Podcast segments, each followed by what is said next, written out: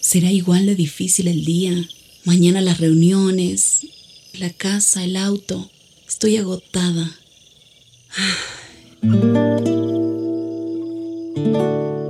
No importa cuántas cosas me hayan angustiado hoy. Me acercaré a Él porque Él tiene descanso para mi alma y mi mente. Cuando mi corazón está tranquilo, puedo escuchar su voz en quietud y confianza. Mi fortaleza está en descansar en Dios. Ven a descansar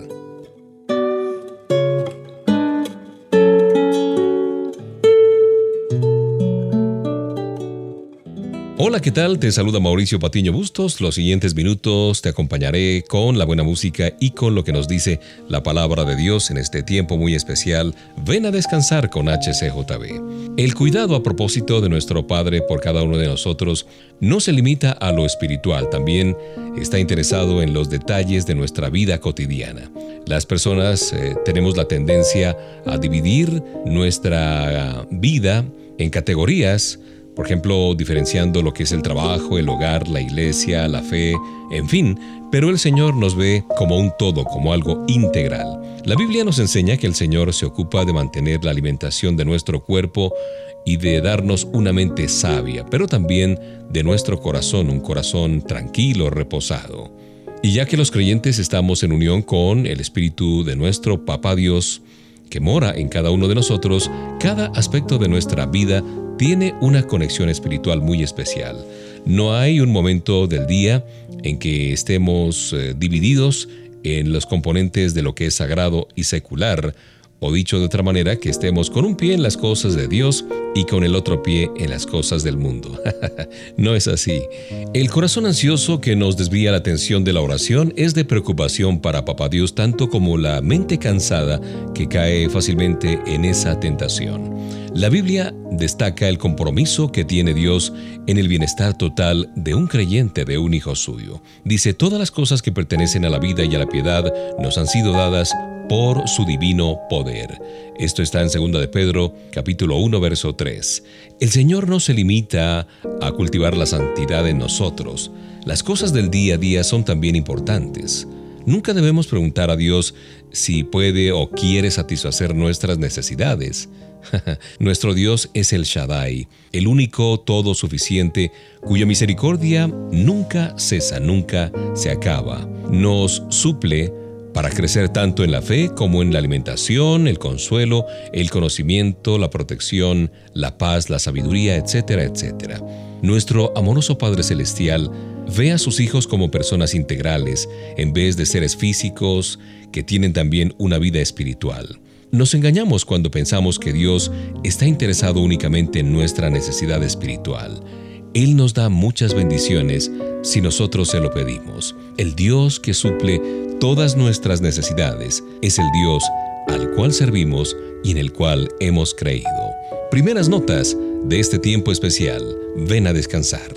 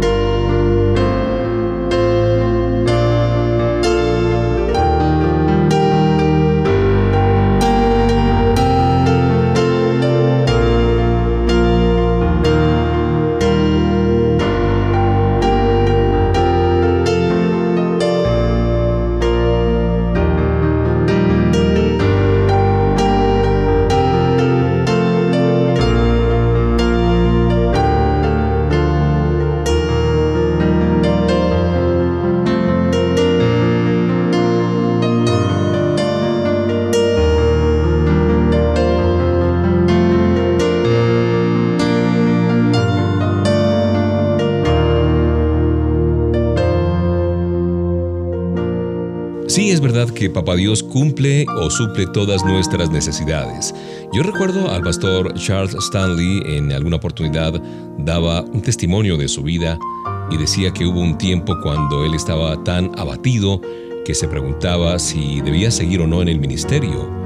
¿Cómo podía decir a las personas que Cristo les daría paz y gozo si yo me sentía desanimado por no ser lo suficientemente consagrado? Sabía lo que quería decir el fruto del Espíritu, pero nunca estaba seguro de cuáles de esas cualidades, si las tenía, eran evidentes en mi vida diaria, algo así decía el pastor Stanley.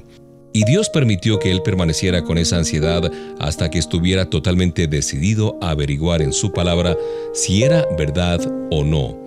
Y encontró la respuesta que buscaba en una biografía de Hudson Taylor, el fundador de la misión al interior de la China. Él sintió también por largo tiempo que sus esfuerzos pues como que no estaban a la altura de las expectativas del Señor. Entonces descubrió que Dios quería que los creyentes tomaran sus promesas literalmente. Por eso cuando Cristo habló de permanecer en Él, quiso decir que sus seguidores debían dejar de luchar y afanarse. En vez de eso, debían confiar en Él para vencer a la carne. Cuando era niño, le enseñaron que una persona se convertía y luego iba a trabajar por Dios. Uno hacía lo mejor que podía, decía el doctor Stanley, para actuar correctamente, pensar bien y hablar rectamente. Cuando lo mejor que uno hacía no era suficiente, uno se esforzaba mucho más. Esa experiencia inalcanzable me estaba agotando. Por eso la idea de dejar que Jesucristo obrara a través de mí me pareció bíblica y muy liberadora. Una rama de uva no da fruto gracias a sus firmes esfuerzos por recibir el sol, o el agua, o los nutrientes. Ella simplemente permanece en la vid y aparece el fruto luego. Es la vid la que hace todo el trabajo. De la misma manera los creyentes debemos estar unidos a nuestro Señor para que podamos ver fruto espiritual en nuestras vidas. Esa es la vida llena del Espíritu.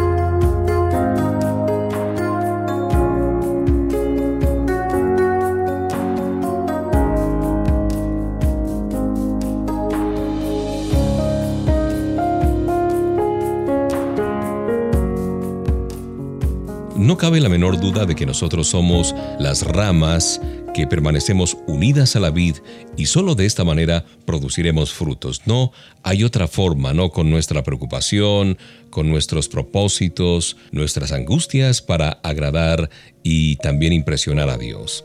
La tarea del Espíritu Santo es vivir la vida de Cristo a través de nosotros. Este proceso se conoce por varios nombres, entre ellos la vida intercambiada, la vida llena del Espíritu y la vida que permanece. Todos estos nombres o apelativos describen la gozosa experiencia de la que hablaba justamente el apóstol Pablo a los Gálatas, por allá en el capítulo 2. Y ya no vivo yo, mas Cristo vive en mí, y lo que ahora vivo en la carne lo vivo en la fe del Hijo de Dios. El apóstol literalmente sentía esas palabras que expresaba. Visto desde afuera, una rama no parece estar haciendo nada, pero no pensemos que la vida que permanece es pasiva. Cristo fue el ejemplo perfecto de una vida llena del Espíritu Santo, y él sin duda no fue un aragán, no, no, de ninguna manera, trabajaba duro por su reserva de energía divina. Toda la sabiduría y todo el conocimiento y el valor de Cristo tenía su origen en Papá Dios por medio del Espíritu Santo. El fruto del Espíritu no sale así de repente de manera casual o espontánea de un creyente por sus esfuerzos o por eh, dar fruto, porque realmente no ocurre así. Echamos raíces en el Señor meditando en su palabra, orando y sirviendo. No reservamos nada para dejarlo bajo nuestro control, sino que confiamos de todo en Él. Esa no es una vida pasiva, sino una vida que permanece en Cristo Jesús y en su palabra. Piensa en esto mientras disfrutas de esta página musical.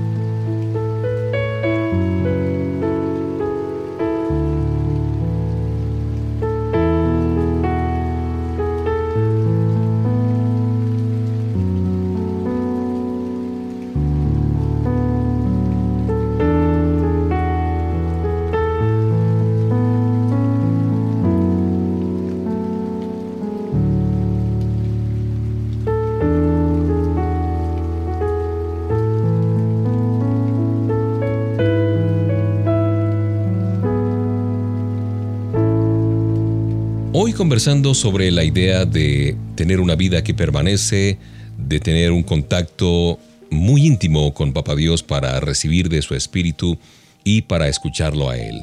Y aprender a escuchar a Dios es clave para obedecer su voluntad. El Señor habla regularmente a cada uno de nosotros por medio de varios recursos. Voy a mencionar algunos. La Biblia es el manual de Dios en cuanto a sus pensamientos y acciones.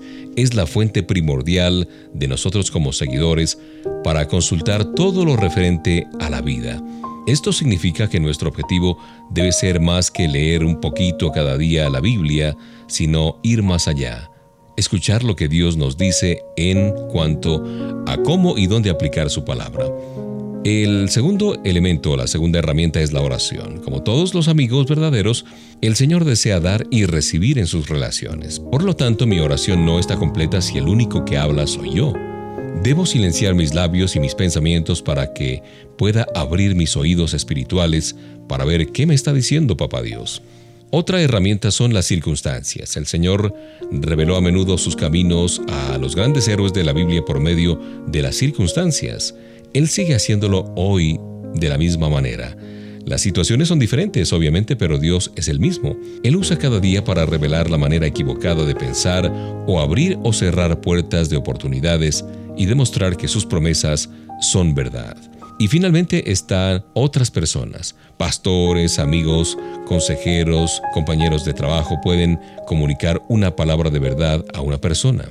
El Señor puso a los creyentes en comunidad para que pudieran ser apoyados por quienes están a su alrededor. Él no duda en enviar un mensaje a través de alguien que nosotros conocemos.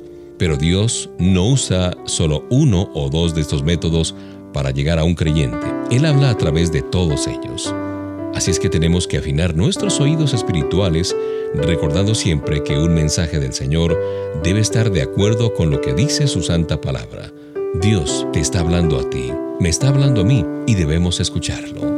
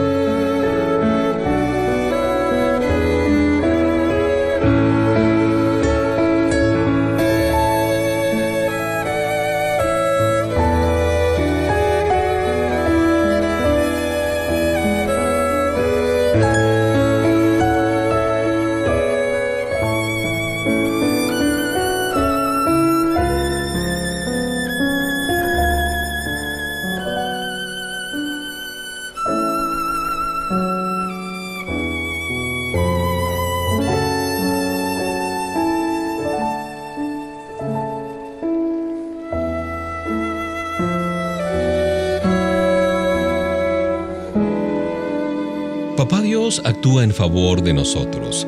Nos hemos acostumbrado tanto a este apresurado mundo que hemos comenzado a exigir rapidez en nuestra vida espiritual. Pero Dios actúa en favor de nosotros cuando nosotros confiamos en Él. Los creyentes sabios aguantan, tienen paciencia hasta que aparecen los frutos de la obra de Dios en su vida. Veamos tres razones por las cuales uno como hijo de Dios, como creyente, es llamado a esperar, a tener paciencia. Primero, Dios puede estar preparándonos para recibir sus bendiciones. Quizás nos haga falta nuevas aptitudes o una mayor madurez, en fin. Generalmente las personas necesitan discernimiento espiritual antes de recibir lo que sus corazones desean. David esperó varios años para sentarse en el trono que le había sido destinado a él. Pero cuando lo hizo era un rey sabio, fuerte y acrisolado para la batalla. Segundo, el Padre Celestial muchas veces está enseñando a sus hijos a confiar en Él. ¿Cómo aprenderían los creyentes a tener fe si Dios les diera de inmediato todo lo que piden? El Señor nos ha dicho con mucha frecuencia, confíen en mí. Y Él nunca ha llegado tarde para suplir una de nuestras necesidades, ¿sí o no? No importa cómo justifiquemos adelantarnos a Dios, eso equivale a decirle, no confío en ti, lo quiero hacer a mi manera. Y por último, el Señor se demora a veces antes de darnos una bendición, una respuesta, para protegernos de algo que no podemos ver todavía.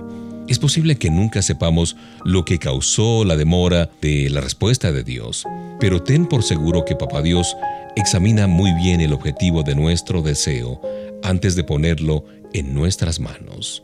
Esperar no es fácil, es cierto, pero adelantarse al Señor es mucho peor. ¿Por qué? Porque echamos a perder sus planes. Quienes lo hacen quedan insatisfechos y viven con las terribles consecuencias de haberse adelantado a los planes de Dios. Así es que seamos pacientes mientras que el Señor afina todos los pequeños detalles. Lo mejor de Él está en camino para ti. Solo tienes que esperarlo con paciencia.